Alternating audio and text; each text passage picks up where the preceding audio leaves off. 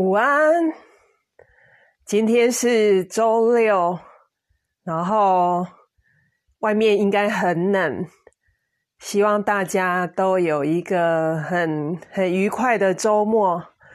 那呃，今天想跟大家聊聊这个题目，叫做肾上腺疲劳。不知道呃，大家有听过这个名词吗？这是一个很新的医学名词。我也是这一两年才听听到这样子的一个名词，然后后来发现好像身边每个人都蛮多这样子的这样子的情况。像现在是十二点半，不知道有没有人现在还在床上，然后很累爬不起来的。如果是这样呢，你可能就是有肾上腺疲劳。那还有什么样的情况呢？就是晚上睡不着，然后怎么睡都不会饱，就已经睡了十二个小时，还是觉得很累。然后晚上呢很难入眠，或是半夜就会爬起来。还有呢，怎么减肥都瘦不下来，有可能是肾上腺疲劳。然后呢，情绪时常处于低潮，时常觉得很沮丧。然后每天要喝很多的咖啡，可能要一杯两杯都不够。早上要一杯，中午要一杯，下午还要一杯。如果你有刚的症状，有可能就是肾上腺疲劳。那还有呢，久咳，还有皮肤病，还有像异位性皮肤炎啊。那我几年前呢，我记得我有气喘。久咳、气喘，有可能都是肾上腺疲劳哦。为什么呢？呃，让我一一的跟你解释。肾上腺在哪里呢？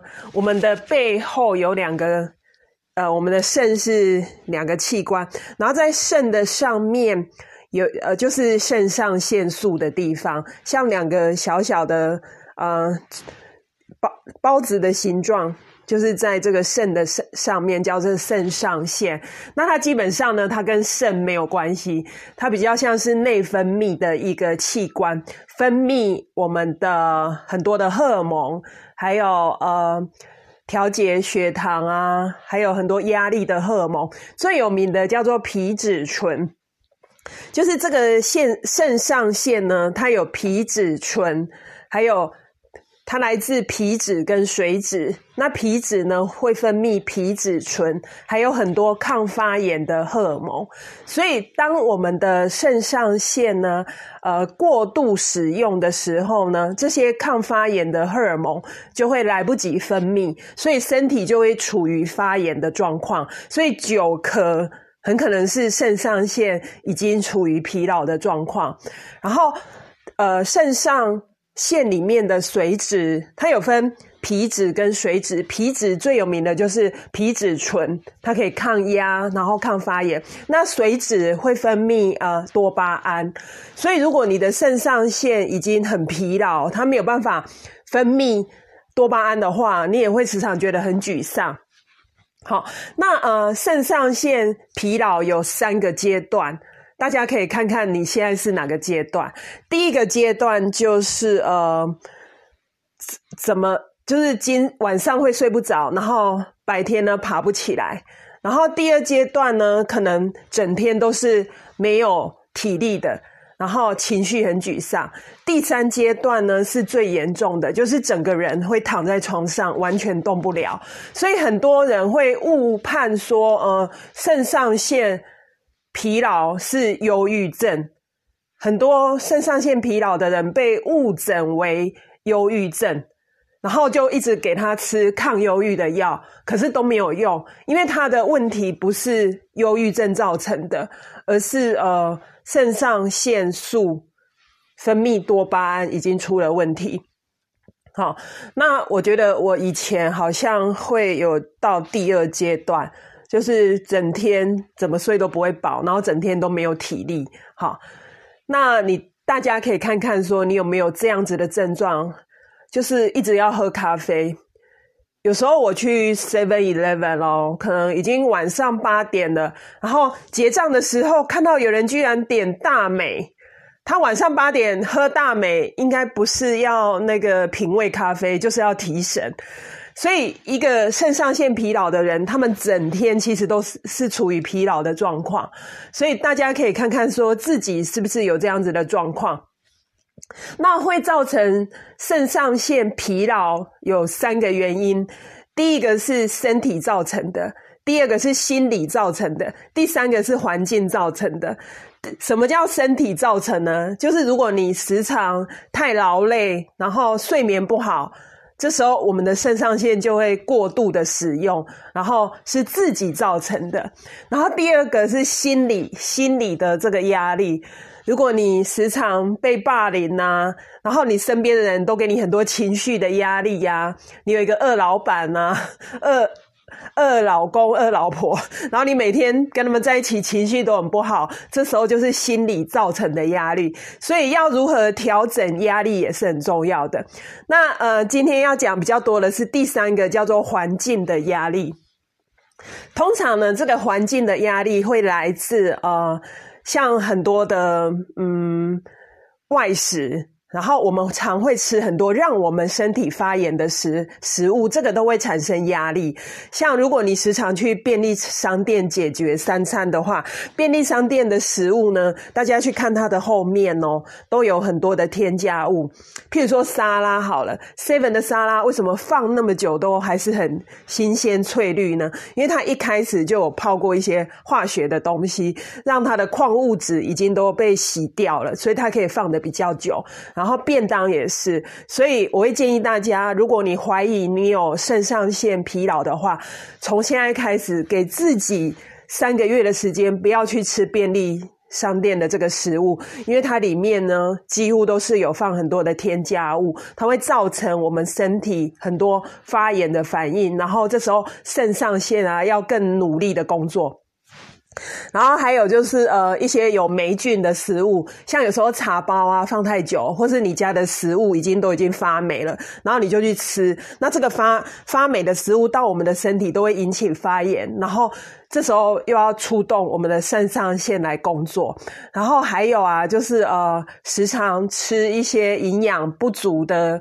假设你三餐都营养不足的话，你的肾上腺它在分泌这些荷尔蒙啊，需要需要很多的，尤其是 B 群、维生素 C 还有矿物质，你都没有摄取到。如果你三餐都是在外，然后自己都没有烹调的话，长长时间下来的那个营养不足，就会导致肾上腺的这个疲劳。那嗯，肾上腺呢，它是荷尔蒙的王，就是。最大的一个荷尔蒙，通常呢。它必须先分泌充足，它接下来我们才会继续分泌呃甲状腺素，最后才是性荷尔蒙，譬如说雌激素啊、黄体素。所以呢，假设你的肾上腺很疲劳，它一直分泌的话，这时候你的甲状腺就会有问题，可能会甲亢，或者是很多甲状腺相关的这个疾病都会产生。然后接下来就是性荷尔蒙也会出现问题，所以譬如说金钱症候群啊、不孕啊。它最源头的一个导因，可能都是肾上腺呃疲劳造成的。还有啊，因为肾上腺呃，它在疲劳的状况，它会觉得能量不够，所以会搬很多身体的肌肉来使用，所以。如果你想要长肌肉，可是又肾上腺疲劳，会觉得肌肉一直长不起来，而且身材呢会会像是怎么样？就是四肢很瘦小，可是中广，就是小腹的地方很宽，然后腿很细，手很细，这样子的体型是非常非常明显的肾上腺疲劳。好，所以大家呢。在营养的部分是非常非常的重要，还有我们每天的日用品，如果你用的保养品啊、化妆品啊、洗头洗澡啊，然后你这些外面的呃很多呃护肤产品都会放很多的化工添加物，这个也会造成身体的一个发炎，然后只要一发炎啊，肾上腺就会出来呃作战，然后久了它就会很累。好，所以呢，我们如何改善肾上腺疲劳？呃，第一个建议大家可以给自己几天的时间不要喝咖啡，去观察自己的睡眠的改善。我从一月一号刚好有做这个咖啡的归零，所以我已经呃快一个礼拜没有喝咖啡哦。我觉得呃就是睡眠品质变得更好，然后白天的那个精神也是很好的。然后我就会觉得会 会考虑说要不要继续喝咖啡 哈。然后啊，肾上腺有问题的人呢，也不建议断食，因为你早上起来啊，你必须让你的肾上腺赶快正常的工作，所以吃早餐是非常重要的。然后之前有很流行这个防弹咖啡啊，如果你的肾上腺呃是疲劳的状况，也不适合一直喝咖啡。然后第二个就是要多吃高营养的食物，少吃一些面粉啊、糖啊，或者是乳制品啊，因为这些都会让身体发炎，还有酒精啊。所以我自己平时其实不太会去吃面粉啊、糖啊、乳制品，因为我知道这些会让我发炎。那我们三餐就是尽量吃好的油跟好的蛋白质。好像我今天中午是做洛梨蛋沙拉，我应该吃了三颗蛋。还有跟女生讲哦，如果你蛋白质缺乏，你不止。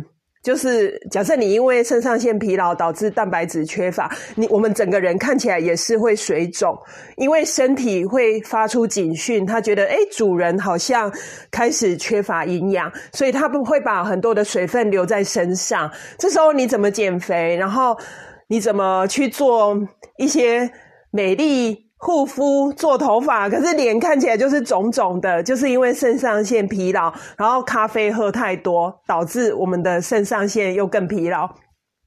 然后睡眠也很重要，因为呢，我们要得到好的睡眠是晚上的十点到两点，所以像我现在尽量就是晚上九点，我就会准备就寝，让自己十点到两点有得到一个很好的睡眠。然后除了补充这些，呃，就是尽量吃好的优质的食物呢，我也会补充一些 B 群啊、维生素 C 呀，还有一些矿物质，然后熬大骨汤，因为。你的肾上腺很疲劳的时候，你你这个后援部队又没有给他足够的营养，他就会越来越没有力。哈，所以呢，今天就是简单的跟大家分享什么叫做肾上腺疲劳。假设你受不了，睡不饱，然后时常很沮丧，久咳不会好，可能可能就是肾上腺疲劳。那在新的一年呢，希望。这些知识可以帮助大家，然后让我们展开一个健康的二零二一。那我们明天见。